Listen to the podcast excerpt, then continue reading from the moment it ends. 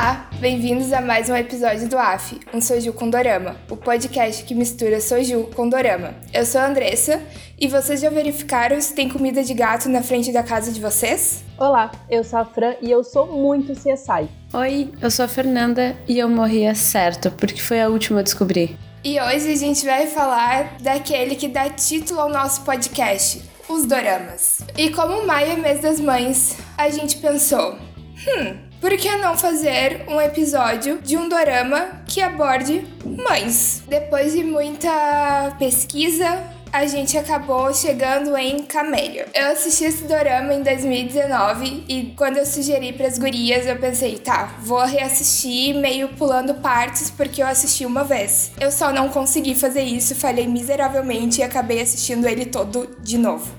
Comigo aconteceu uma coisa meio parecida, que eu comecei a assistir Camélia pra fazer o podcast, só que com faculdade, estágio, enfim, eu fiquei meio sem tempo. Então eu pensei, ah, vou ir pulando, né, pra pegar os pontos principais para não ficar muito perdida. Porém, não consegui. Apenas tive que assistir todos os episódios e dormir de madrugada todos os dias, porque eu precisava assistir todos os segundos. E eu sofri assistindo esse dorama, mas comecei a gostar dele um pouco mais a partir do 15 episódio. É, a Fê não caiu nos encantos do nosso eterno oitavo príncipe. Ah, acontece, né?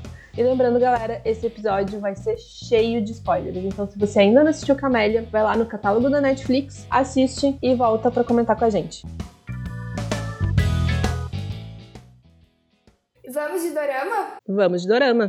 Então vamos de dorama. E logo de cara somos apresentados à pequena cidade de Yongsan, que pasmem, ela não existe. Foi tudo inventado. não existe o bairro dos caranguejos.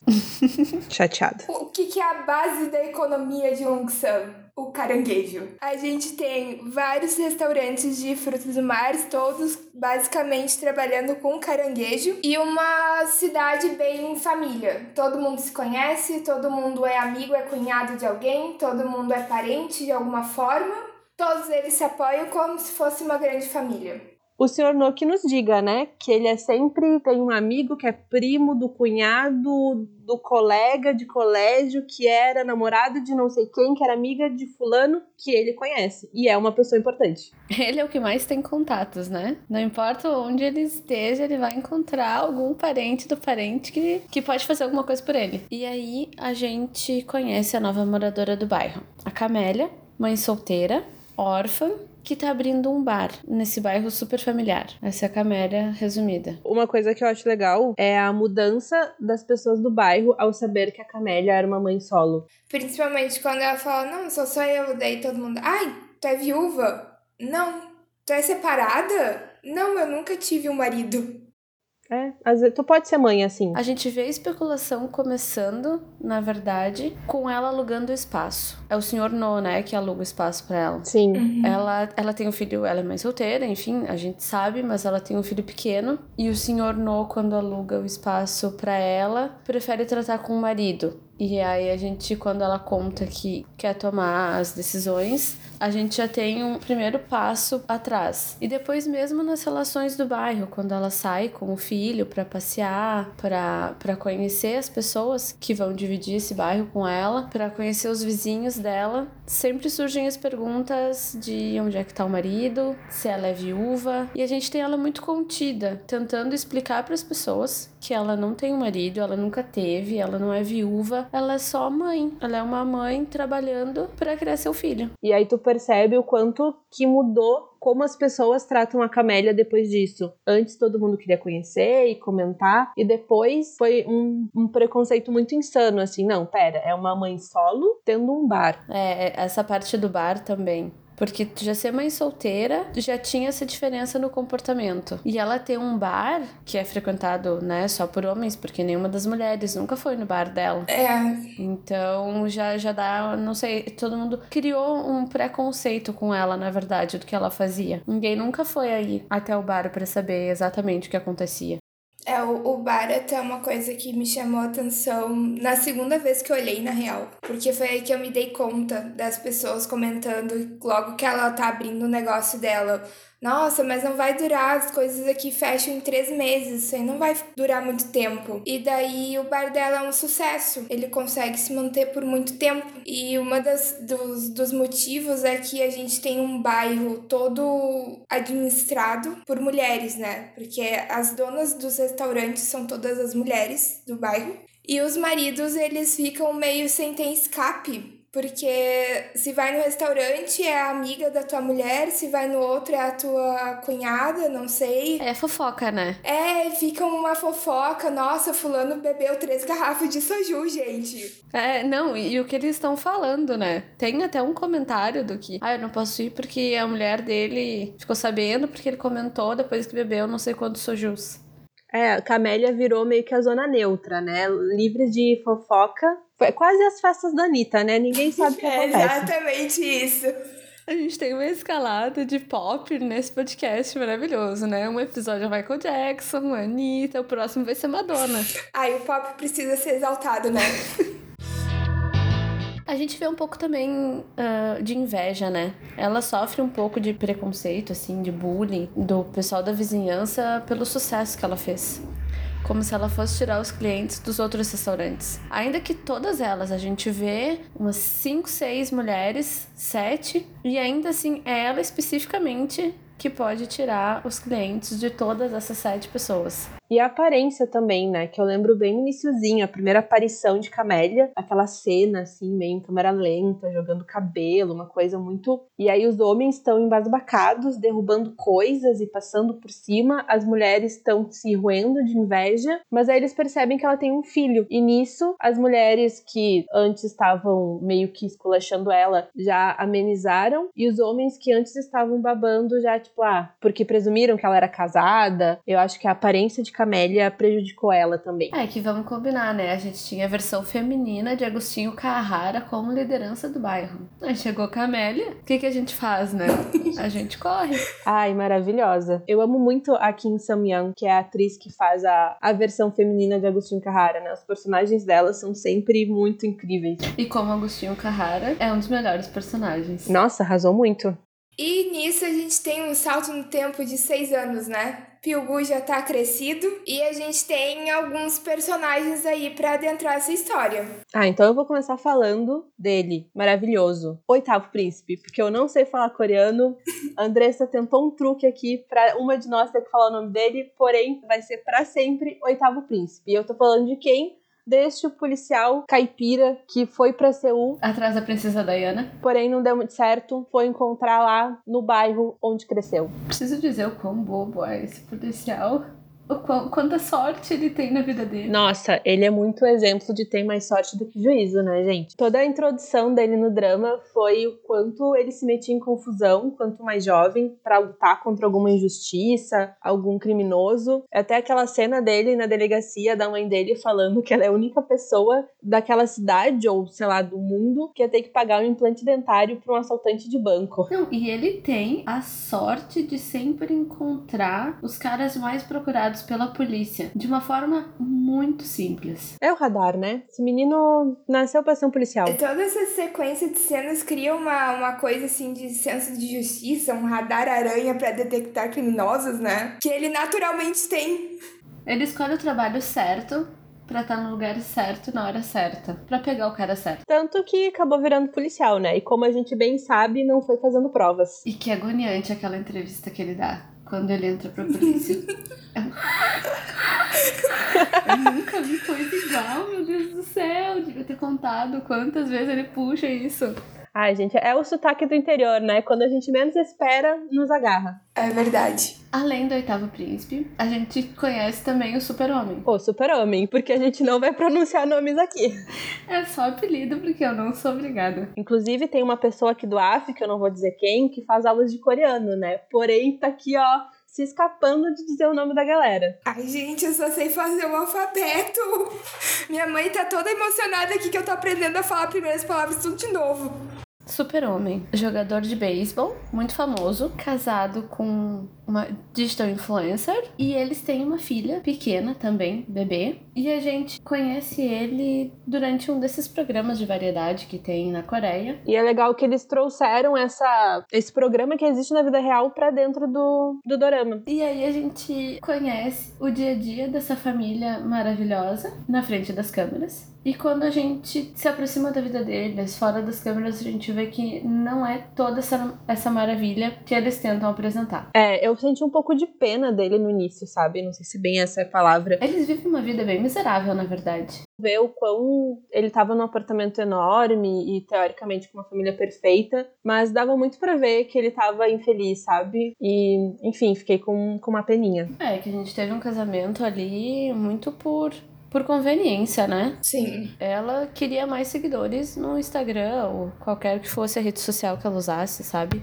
Quem melhor do que o principal jogador da liga de beisebol? Sim. Sabe? Ela não ligava pra filha, ela não tinha interesse em saber se estava bem ou não. A gente vê que eles não moram nem no mesmo apartamento, sabe? Eles não dividem nada. Ele cuida da criança e ela cuida do Instagram dela. Que vida. Sim, e depois conhecendo um pouco mais ele, a gente vê o relacionamento dele com a Camélia como era diferente, né? E depois eles tentando se aproximar do filho, é, era real a preocupação dele com os filhos dele, né? Apesar de que eu senti um pouco falta da filha dele durante o drama. Ela sumiu, né? É, em algum momento até a gente descobre que ficou na casa da sogra ou da mãe dele. Tem uma mãe que a gente não conhece, né?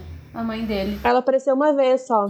É, foi super rápido e não. Só pra esculachar a Camélia. Só pra esculachar a Camélia. Foi bem é, péssima, inclusive. Não foi uma super participação. Porque já a mãe da Jéssica, a gente tem todo um background da vida dela, né? Sim. A gente entende bastante o que aconteceu com ela. Falando em mães, o oitavo príncipe tem uma mãe. E ela é uma tigresa quando alguém mexe com a cria dela. Ai, gente, que foi uma mãe que me incomodou nesse dorama foi a mãe do oitavo príncipe. Eu ia dizer, que relação de amor e ódio que eu tive com ela. Ela era tão maravilhosa no início, tão acolhedora pelo que aconteceu com ela, que eu não esperava isso. É, porque ela é uma mãe viúva, né? Então, o filho mais novo dela, que é o oitavo príncipe, nasceu enquanto o marido dela já tinha falecido. Então, ela teve que levar ao restaurante, sendo uma mãe viúva, com três crianças para criar. E é uma história incrível de vida que ela teve. Ela sofreu muito preconceito por ser uma mulher viúva abrindo restaurante e, e, tocando a vida dela. E aí, esse apoio que ela deu pra Camélia, a gente super entende,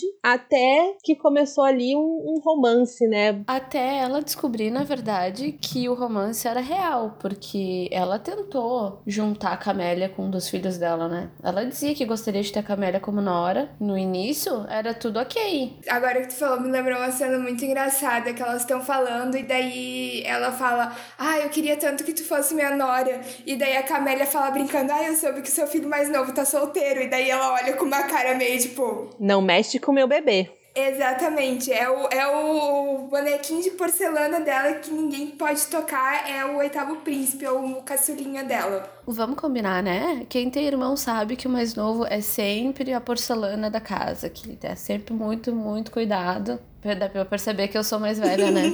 Mas enfim, eu gostava muito dela até esse momento, sabe? Ela era super solista, ela ajudava pra caramba, ela não tinha problema, buscava o Pilgu no, no fliperama se precisasse, buscava no colégio, ela dava comida, sabe? Ela era quase uma avó real pra criança. E quando descobre o romance, ela virou outra pessoa. Ela virou outra mãe. Dava para ver que ela tinha um conflito interno nela por gostar muito da Camélia, porém não com meu filho. Eu achei essa uma atitude muito de mãe, na verdade, que eu acho que às vezes a gente sente nossas mães dando super força para alguma loucura que algum amigo nosso tá fazendo, mas eu tenho certeza que se fosse eu, minha mãe ia tá louca proibindo fazendo um escândalo, sabe? Sim, é muito é muito coisa de mãe isso. Total coisa de mãe. Porém, me irritou. Ah, é que quando mexe com o filho, mãe vira outra. Não sei. É, acho que o buraco é mais embaixo. É.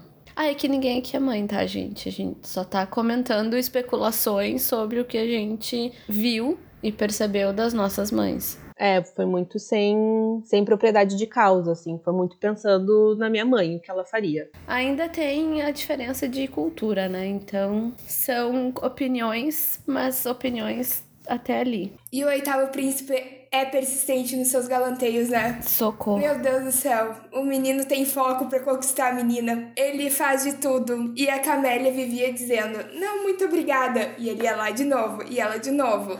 Não, muito obrigada. Até que a gente tem uma cena icônica de um fora que ela fala: Meu tipo ideal é o Goblin. Perfeito, perfeito. Todo mundo pegou essa referência. Inclusive com a OST de fundo, né? Gente, a cena dele falando: Meu Deus, como é que o humano vai competir com o Goblin? Mas mesmo assim, este homem, ele não desistiu. É quase um brasileiro, né? Não desiste nunca. E a persistência dele deu certo, né? É porque se não desce, coitado, né? Mas o que eu achei muito legal foi que a, prim a primeira vez que ele viu a Camélia foi numa livraria, ela tava com um livro em inglês na mão e tal, e ele teve toda uma visão dela. Harry Potter. Era Harry Potter? É, Harry, Harry Potter. Potter. Ai, não prestei atenção nesse detalhe. É, pois então. E aí depois ele viu ela entrando no escritório de advocacia, daí ele pensou, nossa, é uma advogada e ela é fluente em inglês e não sei o que mais. E aí ele foi descobrindo que, na verdade, a Camélia era dona de um bar que na verdade a Camélia era a mãe, e mesmo assim o interesse dele não mudou. Então aquela primeira sensação que ele teve da Camélia foi completamente diferente da realidade, mas ainda assim ele continuou lá um, um bobo apaixonado. Que acho que a melhor maneira de definir ele é um bobo apaixonado. Um policial que não trabalha é bobo apaixonado. Porque como tem tempo livre para ficar atrás da mulher, pelo amor de Deus.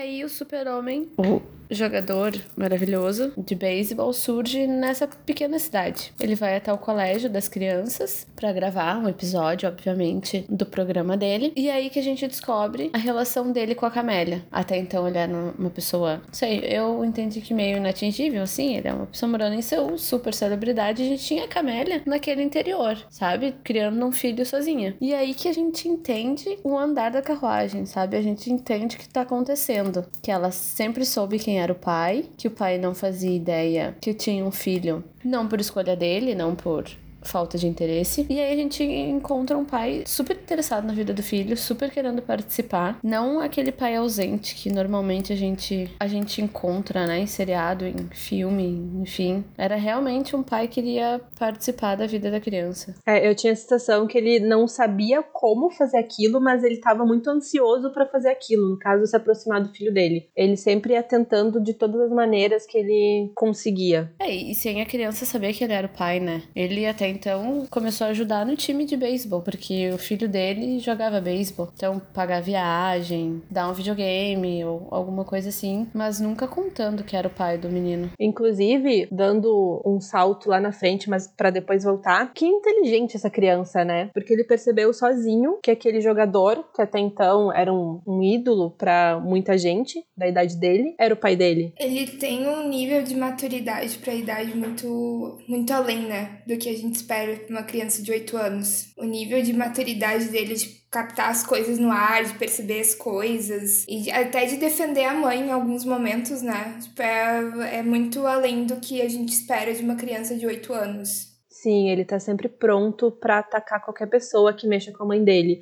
Inclusive tem uma cena que, ai, gente, chorei, né? Porque só uma manteiga derretida.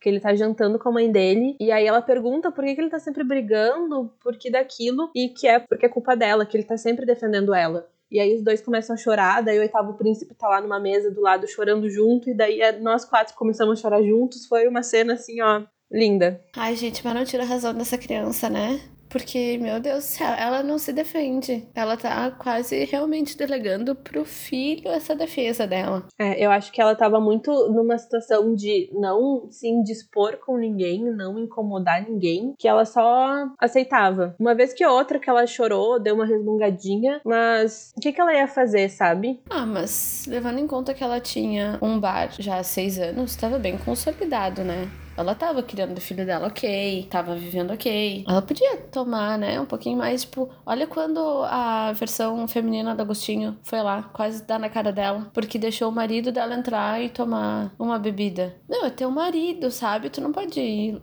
vai atrás da pessoa pra ela te pagar porque, ah, meu marido foi lá beber. E ela ia pagar. Ela ia devolver o dinheiro. Precisou de outra pessoa chegar pra, pra interpelar. Eu acho que muito é essa visão das mulheres de ah, a Camélia seduz o meu, marido, meu marido, né? E ela muda depois quando a Camélia apresenta o caderninho. Inclusive, a melhor advogada que a gente conheceu nesse dorama. Nossa senhora, a melhor pessoa. Maravilhosa. Sou fã. Porque o senhor No, o locatário, né, que conhece todo mundo, ele é casado com uma advogada. E muitas vezes eu fiquei me questionando como que esse casamento foi acontecer. Porém, né? E ela, por muito tempo, desconfiou que o marido dela pudesse estar traindo ela com a Camélia. Ela não averigou efetivamente. Ela só pescou coisas, né? Olhando no celular, fatura de cartão. E a conclusão foi muito óbvia que era a Camélia. Todo mundo era muito fácil botar a culpa na Camélia. E nesse momento do caderno, ela percebeu que não, aquela mulher jamais tinha tido uma relação com o marido dela. É uma tendência que você tem, né? A gente sempre, sei, cria uma história na cabeça.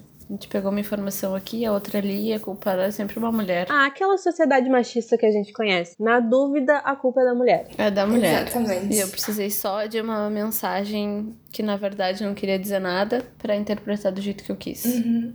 E dito que Camélia teve um relacionamento enquanto jovem com esse jogador de beisebol e que no futuro Camélia tem um filho de 8 anos com este homem, que este homem não sabia que tinha um filho, mas agora ficou sabendo. E temos um oitavo príncipe que se apaixonou à primeira vista por Camélia e mesmo sabendo que ela era dona de um bar e que era mãe solo, continua apaixonado por ela. A gente tem aí um triângulo amoroso que não é amoroso, que não é um triângulo, mas que existe. É porque sempre tem. Dorama, se não tem um triângulo, não é dorama. Nem que seja um triângulo imaginário. Ah, não, sempre tem. Nem que seja. Já, já aconteceu de fantasma ser parte do triângulo.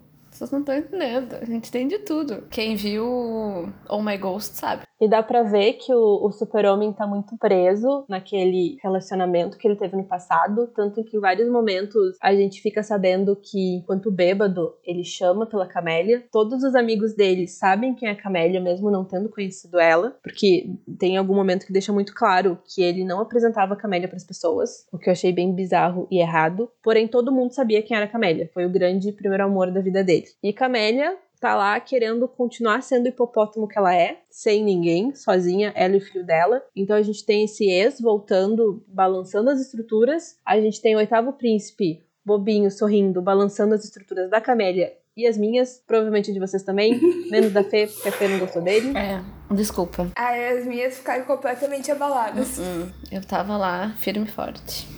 Então a gente tem esse, esse triângulo meio estranho, que no início não tinha correspondência de ninguém, né? A gente tinha lá um, o super-homem tentando voltar com a Camélia, tentando se relacionar com o filho, a Camélia dizendo hoje não, deu fora. O oitavo príncipe lá, que nem um, um filhotinho de cachorro, tentando a atenção da Camélia e a Camélia dizendo hoje não, dá o fora. Mas eles estavam lá insistindo. E essa insistência deles foi palco de muitas cenas engraçadíssimas, assim. Eu acho que um dos momentos mais engraçados, tirando as vizinhas, né, que as vizinhas eram um espetáculo à parte, foi essa relação com os três. E além de ser muito engraçado, passei muito nervoso, gente. Nossa, quando aqueles homens começavam a falar pela Camélia e a Camélia só ficava lá balançando a cabeça, eu ficava muito irritada. Eu não sabia se eu queria esganar a Camélia, se eu queria esganar o oitavo príncipe ou se eu queria esganar o super-homem. Eu não sabia qual dos três eu tinha que bater primeiro pra falar, sabe?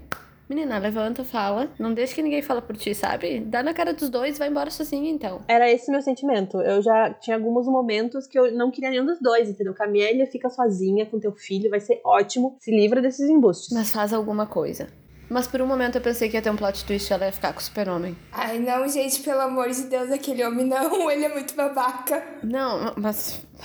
Vamos falar de babaca, menina? O outro também era bobo demais. Não sei se eu que sou velha ou ele que era muito bobo. Não sei, entre um bobinho, mas que pelo menos é um pouco melhor, e um completo, quase completo babaca, eu prefiro o bobinho um pouco melhor. Ah, mas o completo babaca deu uma redimida depois, né? Lá no final. A gente vai chegar lá, mas ele deu uma redimida. Não, se, eu concordo. Né? Eu achei que ele foi super maduro depois. Mas durante eu passei um nervoso com ele. É, eu passei nervoso com os dois, né? Tinha momentos que, assim, ó, eu só esquecia que tava passando nervoso quando eu tava o príncipe sorria. Daí eu esquecia, flores caíam, musiquinhas lindas tocavam de fundo. Ai, coitada. Mas aí quando ele parava de sorrir, daí eu voltava a ficar irritada. Esse foi meu relacionamento com o oitavo príncipe em alguns momentos. A gente tinha um quarteto. Até a Fran se relacionou com a galera nesse dorama. Menina, tava aqui, ó. Eu passei um dia com eles, um dia inteiro com eles. Foi assim, ó, um relacionamento muito incrível. Maravilhoso. Perfeito. Não, a gente tem um triângulo, na verdade, dos três ali de relacionamento até o final. Porque a gente tem ele voltando sempre pelo filho, né?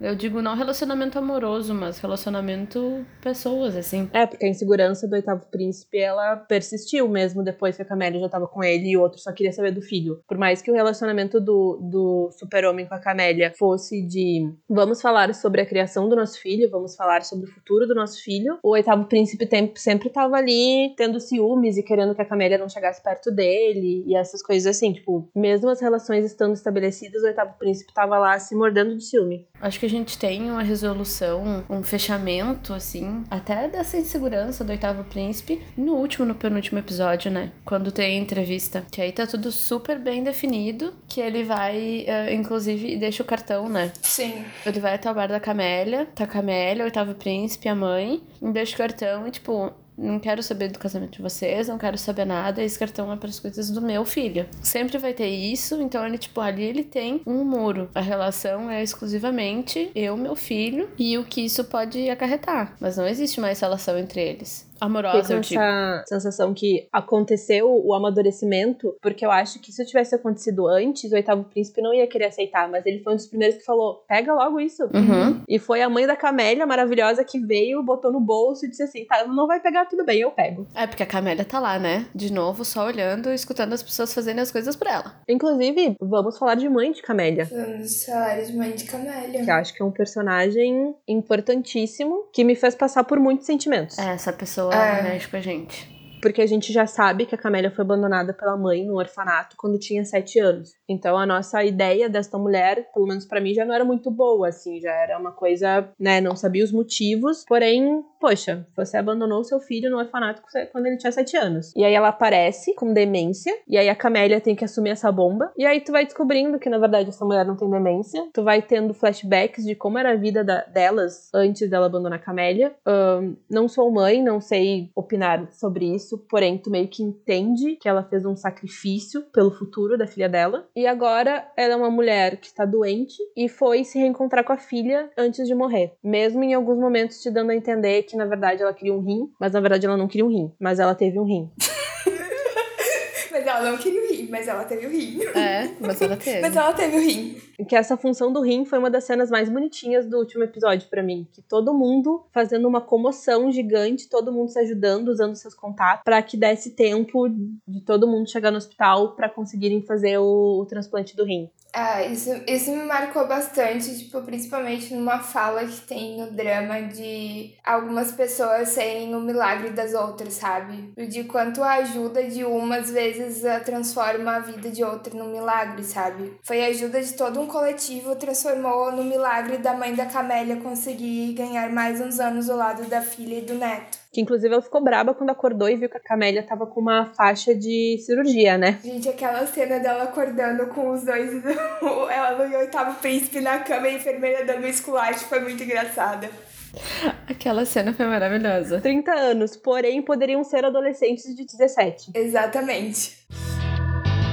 Vamos cap- recapitular a vida de Camélia. Ela tem um, um ex, ela tem um moço querendo ser o futuro namorado, ela tem a volta da mãe. E nisso tudo a gente tem mais uma pessoa nessa história. Ela tem o Coringa atrás dela. Quem é o Coringa? O grande mistério. O grande mistério do drama. E não tem nada a ver com Batman. Não tem nada a ver com Batman, porém podemos fazer uma, uma ligação aí, né? Porque a questão ali da piada, Joker, tá tudo ali no mesmo esquema. O Coringa a gente conhece ali no primeiro episódio, nos primeiros minutinhos. Que a gente tem uma pessoa que morreu, que a gente não sabe muito bem quem é, nos dá a entender que é a Camélia, e temos um, um papelzinho, né, um post-it amarelo, dizendo: oh, Eu avisei para não ser uma piada, ou alguma coisa assim. Não seja uma piada, né? É, essa é a frase marcante do Coringa: não seja uma piada. E a gente entende que a gente tem um serial killer, que todo mundo chama de Coringa por causa dessa frase, e a gente descobre que este Coringa, há seis anos atrás, cometeu uma série de assassinatos. E essa, e essa morte, que possivelmente foi a Camélia, foi a volta, né? O comeback do Coringa.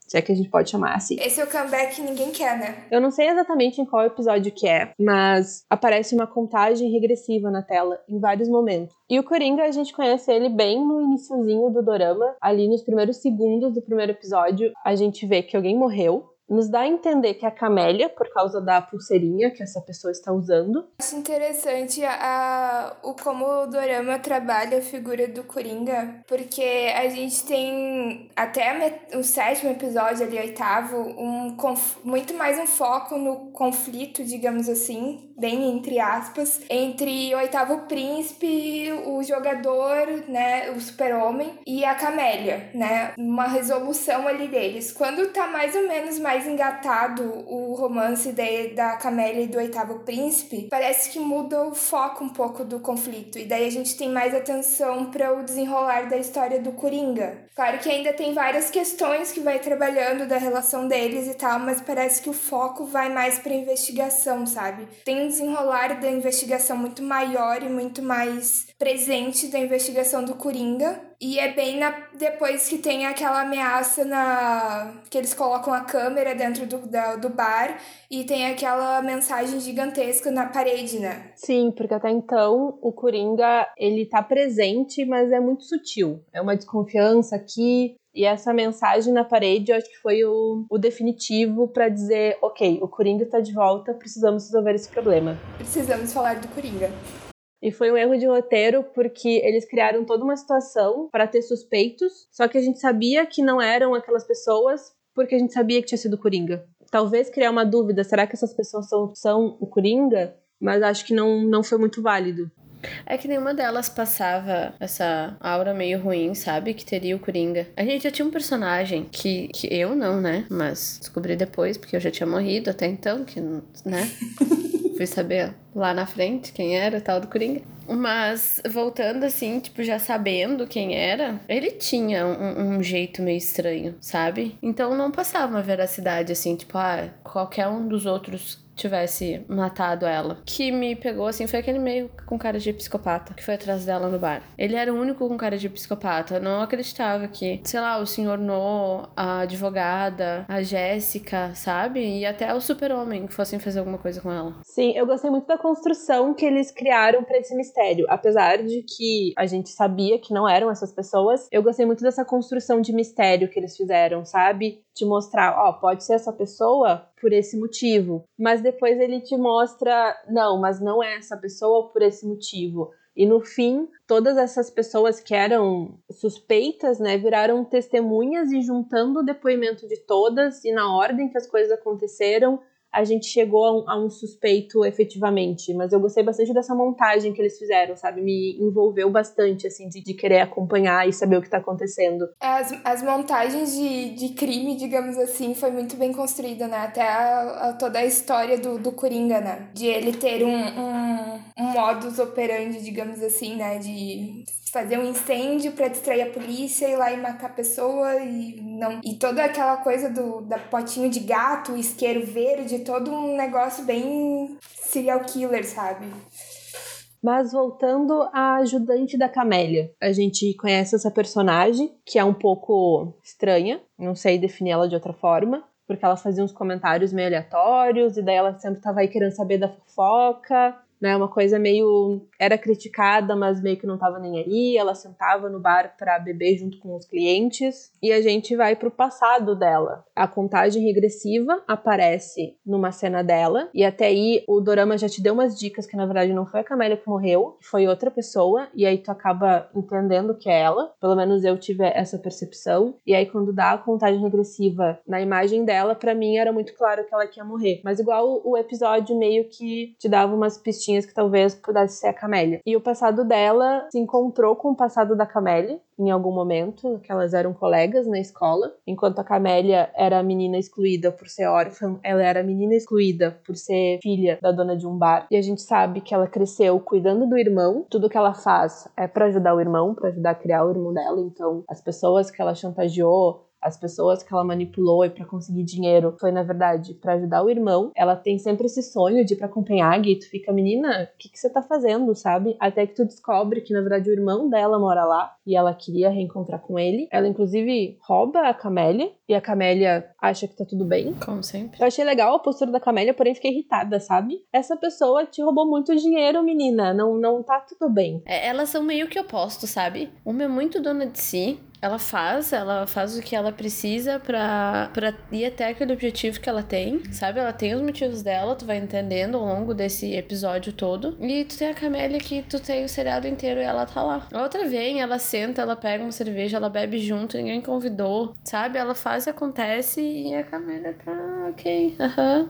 Então, com esses opostos, que a gente tem um, um, espírito livre, a gente percebe que a Camélia e os amigos de Camélia, a família da Camélia, trazem ela para mais próximo da família deles. E a gente consegue perceber essa evolução da personagem, que era uma pessoa que pouco se importava, tanto que ela ficou muito se questionando se ela roubaria ou não o dinheiro da Camélia, coisa que se no passado tivesse acontecido ela não teria pensado duas vezes. Ah, tem uma cena que eu acho muito bonitinha, que eu acho que já tá dentro da contagem regressiva, que é quando a Camélia leva ela pra jantar, e daí vai todo mundo comer carne. E daí vem a, a mãe, depois o oitavo príncipe e o filho, né? E daí tá todo mundo ali naquela volta daquela mesa, e daí ela começa a olhar para as pessoas, tipo, nossa, o. A, uma filha abandonada, uma coisa assim, a mãe que abandonou e tal. Que lugar estranho pra gente pra, pra chamar de lar, assim, mas tá todo mundo unido ali, naquela, naquela volta pra jantar. Bem família mesmo. É, e foi inclusive na sequência quando aquele homem foi atrás dela, que a Camélia foi lá e deu uma. grudou uma tigela na cabeça dele e ela viu ali a Camélia defendendo ela. E depois foi todo mundo pra delegacia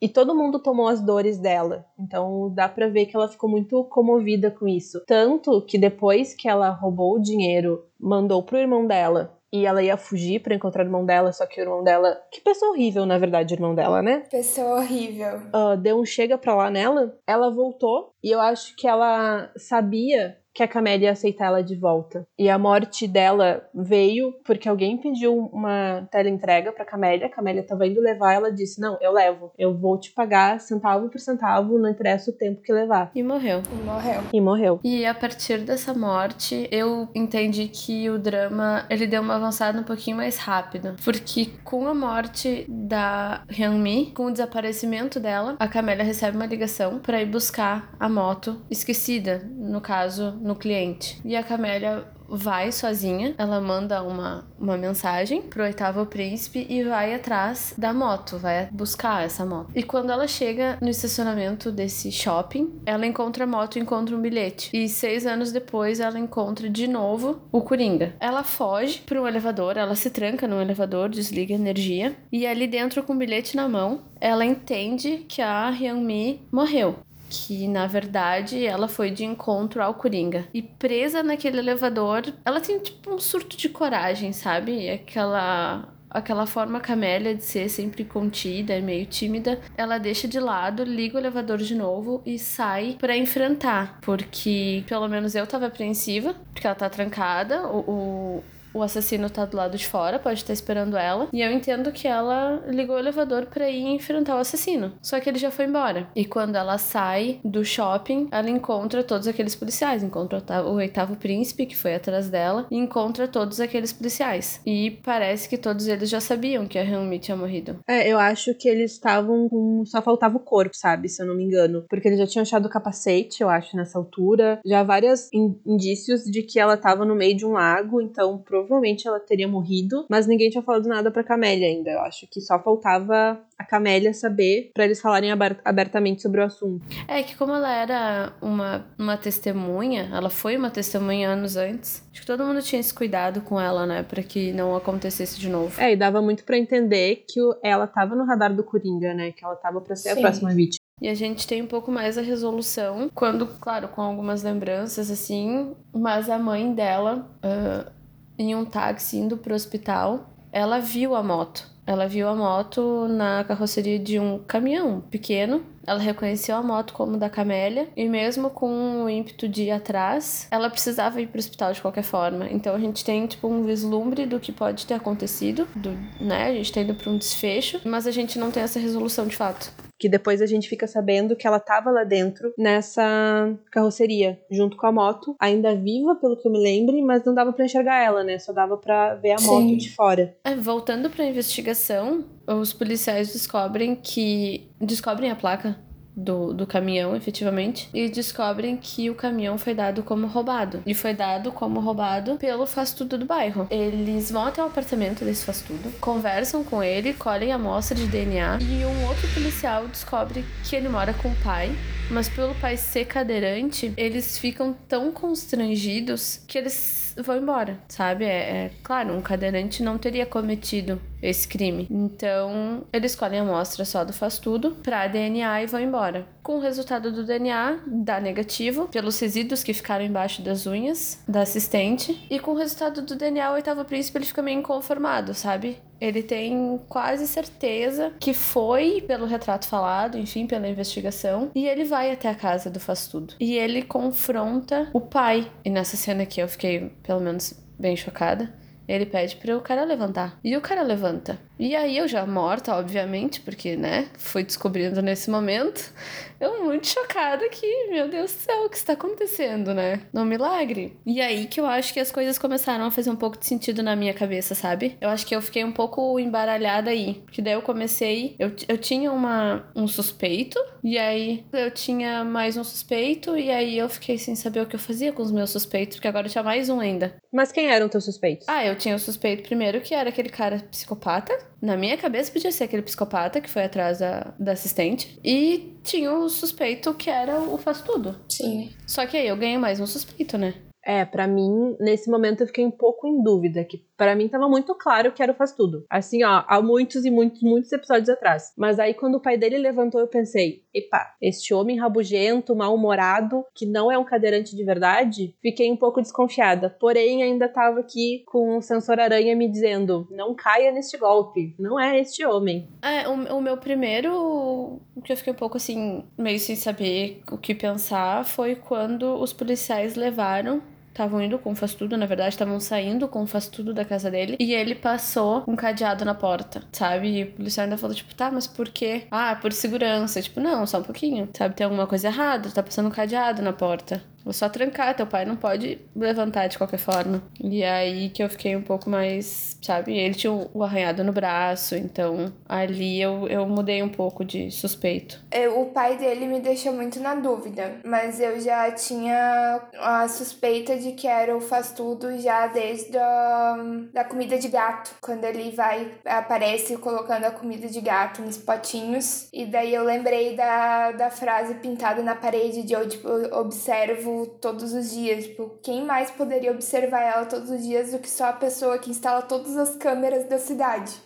Ai, eu realmente estava muito morta. É, ele virou suspeito para mim quando ele foi arrumar a pia da Camélia lá no início. Esse ele foi longe no CSI, né? Ele virou uma possibilidade para mim nessa cena que ele foi arrumar a pia, porque é uma pessoa que tem total livre acesso àquele lugar. E quando. E aí eu tive certeza que era ele quando o oitavo príncipe tá comentando todas as pessoas que apareceram na gravação. E daí ele comenta do faz tudo. Só que ele não dá importância, né? Ele fala de todas as pessoas, ele tem os seus suspeitos, né? E ali eu tive certeza. Eu faço tudo. É que ele, ele é colocado o tempo inteiro como uma pessoa muito secundária, né? Dentro do bairro mesmo. Tipo, ele, é, ele uhum. passa muito despercebido até pelas pessoas do próprio bairro. Ele tá ali trabalhando, as pessoas passam o resto e nem enxergam ele às vezes.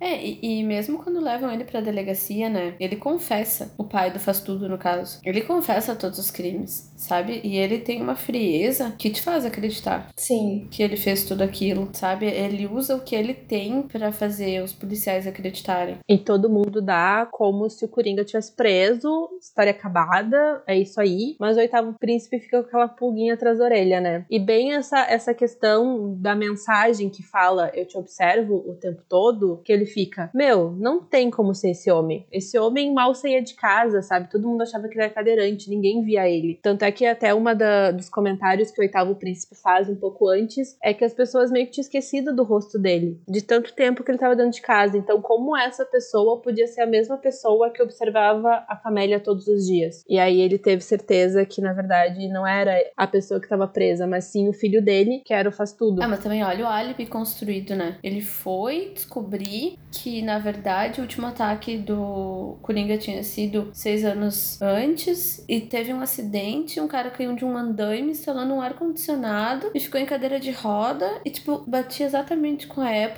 Uhum. sabe? Olha o álibi que tinha. Tu tinha tudo pra acreditar que era o pai do, do Faz Tudo. Até depois, quando a gente. O drama nos mostra, né? Que na verdade foi o Faz Tudo que cometeu os assassinatos. Eles trazem.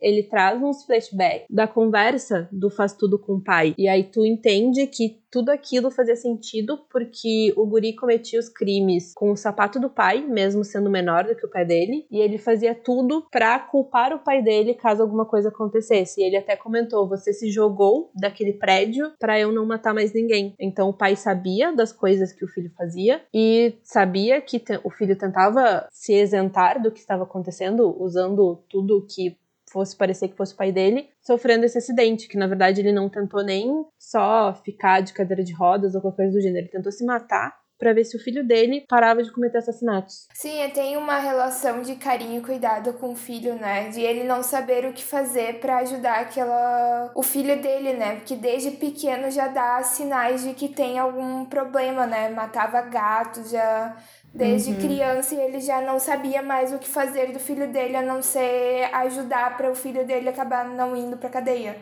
Tanto é que ele acaba virando cúmplice, de certo modo, no, no, pra, pra ocultar o corpo da Hyun-Mi, né, da ajudante. Ele acaba se Uhum. tornando um pouco cúmplice por tudo isso pra proteger o filho. É, eu acho que entra muito o amor e sacrifício que você faz por um filho. Que no drama é muito presente as mães, porque não sei vocês, mas a minha sensação que mais do que um drama sobre mães, é um drama sobre mulheres, mulheres Sim. fortes. Só que tem alguns pais que também fazem seus sacrifícios, até o próprio super-homem, que apesar de não fazer ideia do que tá acontecendo, ele sempre tenta, tem sempre um empenho dele. Então eu acho que é muito essa, essa questão de o que você é capaz de fazer pelo seu filho, independente de ser mãe ou pai. E claro, nesse caso do, do Coringa em específico, a gente não fala sobre a mãe dele, ou pelo menos eu não lembro que tenha falado se ela faleceu, se ela fugiu, enfim, o que aconteceu, mas era a única presença que esse que esse menino teve, né, que foi do pai que tentou de tudo pro filho não ser preso, inclusive passar pano por um serial killer. E até tentar se matar pra ver se o filho parava, né?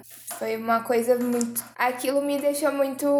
Assim, me pegou de um jeito, porque foi um ato tão extremo, né? Ele tentar se matar pra tentar ajudar o filho pra ver se ele parava de, de matar outras pessoas. E quando o oitavo príncipe percebe que prenderam o homem errado, ele vai atrás do, do ajudante. Mas onde é que está esse ajudante? Ele está na rua dos restaurantes de caranguejo, sofrendo um certo bullying daquelas mulheres. A Camélia está presenciando tudo e pensando: já passei por isso aí. Eu vou ajudar Uhum. este menino, porque agora eu sou uma nova mulher. E aí ela vai lá e puxa ele pro restaurante, faz um- uma comida para ele, oferece de maneira gratuita. Ele faz umas perguntas meio estranhas, Camélia não entende muito bem o que está acontecendo, até que ele fica nervoso e começa a tossir. Que o único momento que a Camélia escutou este homem falar foi a tossida, né? Ela não escutou a voz dele efetivamente, mas a tosse. E quando ele começou a tossir, Camélia teve certeza. Este é o Coringa. Ela é salva pelas Fifi do bairro, né? O telefone dela começa a aparecer várias notificações das mulheres do bairro comentando e falando várias coisas. A gente já sabe que este que o ajudante tem um problema de audição, uma audição sensível, não entendi muito bem, mas ele usa um protetor de ouvido e os barulhos incomodam ele de, de uma forma geral. E graças a essas notificações, ele vai embora. E Camélia respira aliviada. Porém, Camélia é uma nova mulher. Ela vai atrás dele com uma caneca e gruda na cabeça dele. E aí todo mundo, isso no meio de todo mundo, ninguém tá entendendo o que tá acontecendo e daí ela começa a xingar ele. Mas xingar mesmo. E aí todo mundo entende que aquele menino é o Coringa. E nisso a gente tem a melhor cena desse dorama, que é quando todas aquelas mulheres pegam seus cabos de vassoura, seja lá o que for, e vão para cima desse homem. Aí, inclusive, a polícia tá indo pegar ele muito em desespero, e aí tem até uma fala do, do chefe de polícia falando que é, eles precisam chegar no Coringa o mais rápido possível para proteger o Coringa, porque sabe que se essas mulheres encostarem nele, ele tá lascado. Foi muito engraçada essa cena, porque a gente pensa, nossa, esse comboio inteiro pra prender o Coringa, né? E na real era só pra separar as Fifi do bairro em cima do Coringa, tacando a vassoura no Coringa. Foi ótimo. E outra coisa interessante é a o como inverteu a situação da Camélia do início pro fim do dorama, né? Que no início a gente tem uma mulher sozinha, que ninguém mandava mensagem, ninguém tinha muita amizade, ninguém ia muito atrás. E daí no final ela foi salva justamente porque ela tem toda uma corrente de apoio atrás. E daí tinha um monte de gente mandando: Nossa, você precisa de alguma coisa, eu vou te levar um, uma comida aí, depois eu vou fazer, vou ajudar a limpar o bar. E daí a gente vê, tipo, que ela não tá mais sozinha que nem ela tava lá no início. Ela tá com uma rede gigante de gente apoiando ela. E essa transformação foi engraçada também, né? Porque essas mulheres, elas ajudavam no início, mas era muito assim: ah, sobrou essa comida aqui, é feio jogar fora, então eu tô te dando, que é melhor te dar do que jogar no lixo. Todas as ajudas que eram pra Camélia tinham uma desculpa por trás. Às vezes era um prato gigantesco de comida, só que elas estavam muito tipo, ai, o que eu ia jogar fora? Então pega pra ti, porque é feio jogar no lixo. É, foi tudo uma coisa meio mascarada, assim, aos pouquinhos, para depois tu entender que elas realmente abraçaram a Camélia e tamo junto. Ah, mas é que é bem família isso mesmo, né? É aquilo, tipo, olha, eu posso falar mal porque eu sou da família. Agora, não vem tu que é de fora falar mal, sabe? E foi bem o que aconteceu. Era o bullying do pessoal do bairro com a Camélia. Todo mundo ali meio que, ah, sabe, desenhava, falava alguma coisa. E aí até aí, ok, porque tipo, é a família aqui. Agora, vem um de fora, vem um Coringa pra fazer mal pra Camélia, bem capaz. Eu fazer mal é uma coisa, agora tu que vai fazer mal pra ela, mas não vai mesmo, sabe? É que nem aquela cena dos repórteres, né? Que eles chegam e começam a especular sobre o filho do super-homem e da Camélia e da ajudante da Camélia e elas colocam eles para correr. Sim, é bem um, um, tratamento super familiar, sabe? Eu acho que dá para perceber isso bem nesse momento que ela tem um pouco mais essa ameaça do Coringa. É realmente super família. E isso me lembra também uma cena que o super-homem pergunta pra Camélia por que tu se mudou pro meu bairro, sabe? Pro bairro que ele cresceu. E aí ela fala que foi porque uma coisa que ele disse para ela, que ele falou que as pessoas lá eram meio estranhas, não eram tão amigáveis, porém era uma família. Então, naquele lugar, a Camélia sentiu que ela ia estar tá protegida. E foi exatamente isso que aconteceu. Por, por, mais que as pessoas não gostassem dela, não, mostra, não demonstrassem carinho, se ela precisasse, as pessoas estariam lá por ela. Que nem a nossa Agostinho Carrara, versão coreana, comentou com a Camélia: você podia ter me pedido muito antes para eu cuidar do seu filho, para eu fazer alguma coisa por ti. Porque assim eu poderia pedir também para te cuidar do meu filho. Só faltou ali uma comunicaçãozinha, né? Mas também não dava uma chance. Uhum. Falta o WhatsApp na Coreia. Faltou aquele grupo Mulheres do Bairro. Nossa, pelo amor de Deus, todo dia, toda hora, só notificação. Mas vamos voltar pra parte boa, né? Vamos voltar pro Coringa? Essa é a parte boa, Fernanda? Não, mas a cena dele, ainda no, no bar da Camélia, para mim foi super forte, sabe?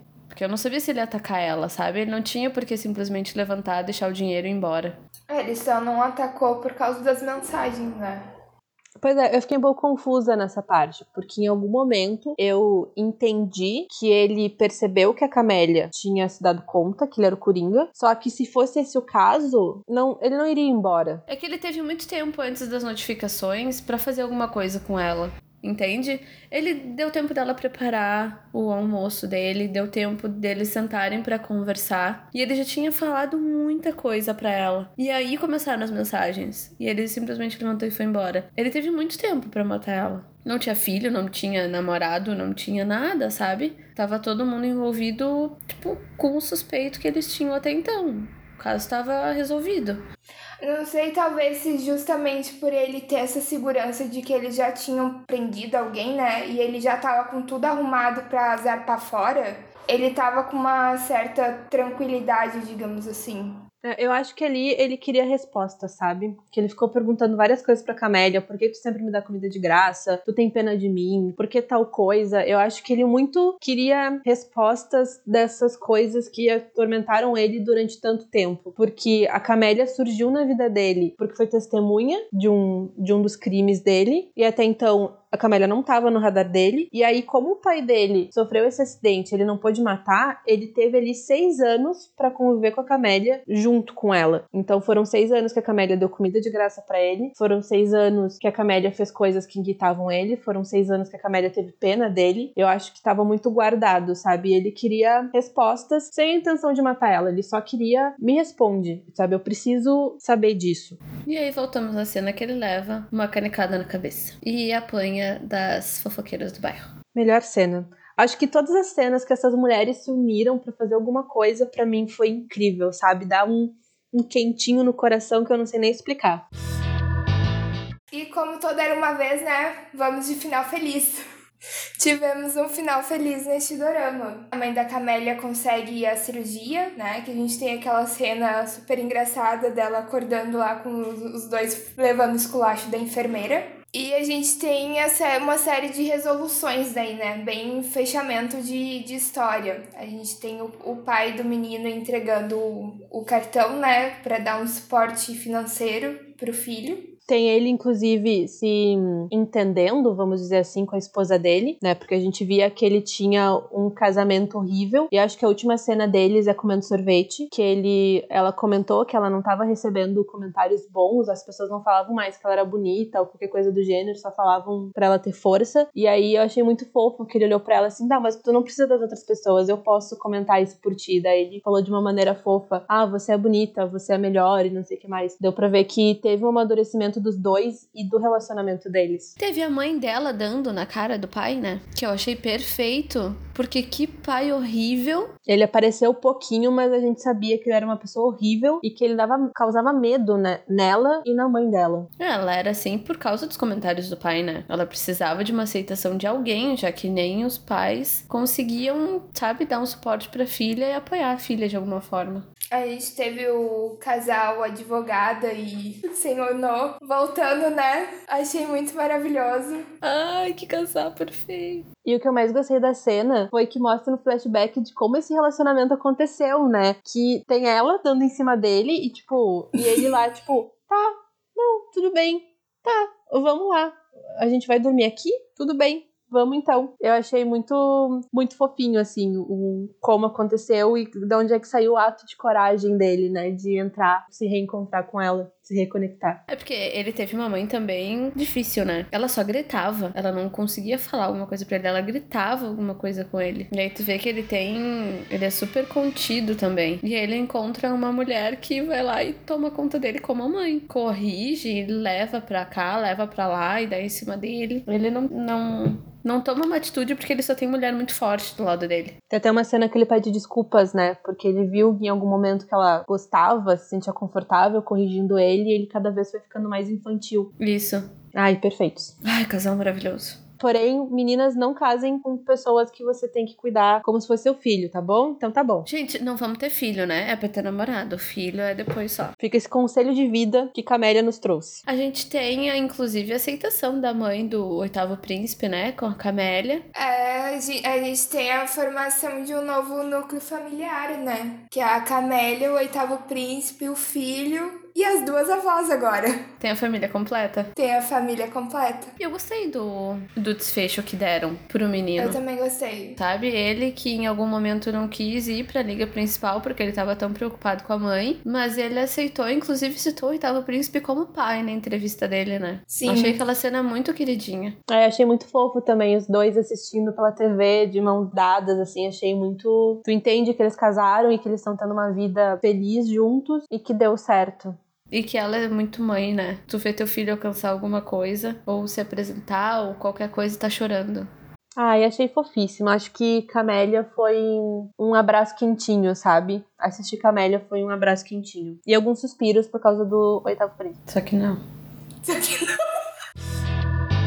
Eu gosto muito de Camélia. Eu acho um drama muito bom. E não sei, não sei opinar mais do que isso, a não ser dizer eu gosto muito de Camélia e com certeza se precisasse eu reassistia ele uma terceira vez. Até na verdade, só mais um comentário. Eles já definiram quem tinha morrido, né? Aquele início, assim, eu achei que até o final, sabe? Eu achei que, tipo, últimas cenas, tu enxergava o rosto da pessoa e tal. Mas ele deixou definido bem antes, né? Quem tinha morrido. Sim. Eu vi que tinha gente pedindo segunda temporada, queria que mostrasse, tipo, casamento deles, queria que mostrasse um monte de coisa, sabe? Ai, não. Mas ficou super amarrado o final. Acho que tudo se acertou. Eu acho que ficou. Não acho que teria material para uma segunda temporada. Acho que ia ficar só meio enrolado. Mas eu, o que eu gostei é como eles trabalharam bem todo o background do Coringa e tal. E como eles conseguiram, tipo, pincelar isso de um. dosar de uma maneira correta. É, eu também acho que não cabe uma segunda temporada. Eu acho que se tivesse, seria muito esse cara sendo libertado por alguma questão, porque eu acredito que a pena dele deve ter sido bem insana, mas enfim, fugiu da prisão, sei lá, e foi atrás de vingança da Camélia, sabe? E daí foi atrás do filho dela, não sei, mas acho que não, não caberia uma segunda temporada, sabe? Acho que só ia estragar. É, eu acho, eu veria uma segunda temporada caso ele não tivesse resolvido tão antes e finalizasse. Deixa eu ver, essa cena do início fosse uma das últimas cenas, quando o oitavo príncipe tira aquela, aquele plástico de cima para ver o rosto aparecer, se a Camélia de fato, e corta para uma outra cena que tem uma televisão de fundo assim e estão noticiando que o Coringa fugiu. Aí eu veria uma segunda temporada. Já tenho até a imagem na minha mente. É, mas o final teria que te abrir pra uma segunda temporada, né? Não, ele teria que te deixar o gancho, sabe? Ele deixar muito claro. E ele não fez isso. É, ele ficou um final final. Não sei se assistiria a segunda temporada, tá, gente? Possivelmente não. Um dia a gente vai descobrir ainda quem é que vai conquistar o coração de Fernanda. O oitavo príncipe falhou miseravelmente, mas a gente tem fé que a gente vai encontrar alguém. É que eu e a Fran, claramente, a gente não precisa de muita coisa para levar nosso coraçãozinho. É, para mim só basta sorrir. É, tô na mesma. Em algum momento a gente vai chegar lá. Acompanhe os próximos capítulos, gente. Acompanhe os próximos episódios. Quem vai conquistar o coração de Fernanda? E para finalizar, vamos àquela perguntinha maravilhosa que todo mundo quer saber. Quem iria beber no bar de Camélia? Ah, eu iria. Com a Camélia, com o oitavo príncipe, com a avó. Mas eu tomaria altos drinks no bar de Camélia. Sairia arrastada que nem advogada todos os dias.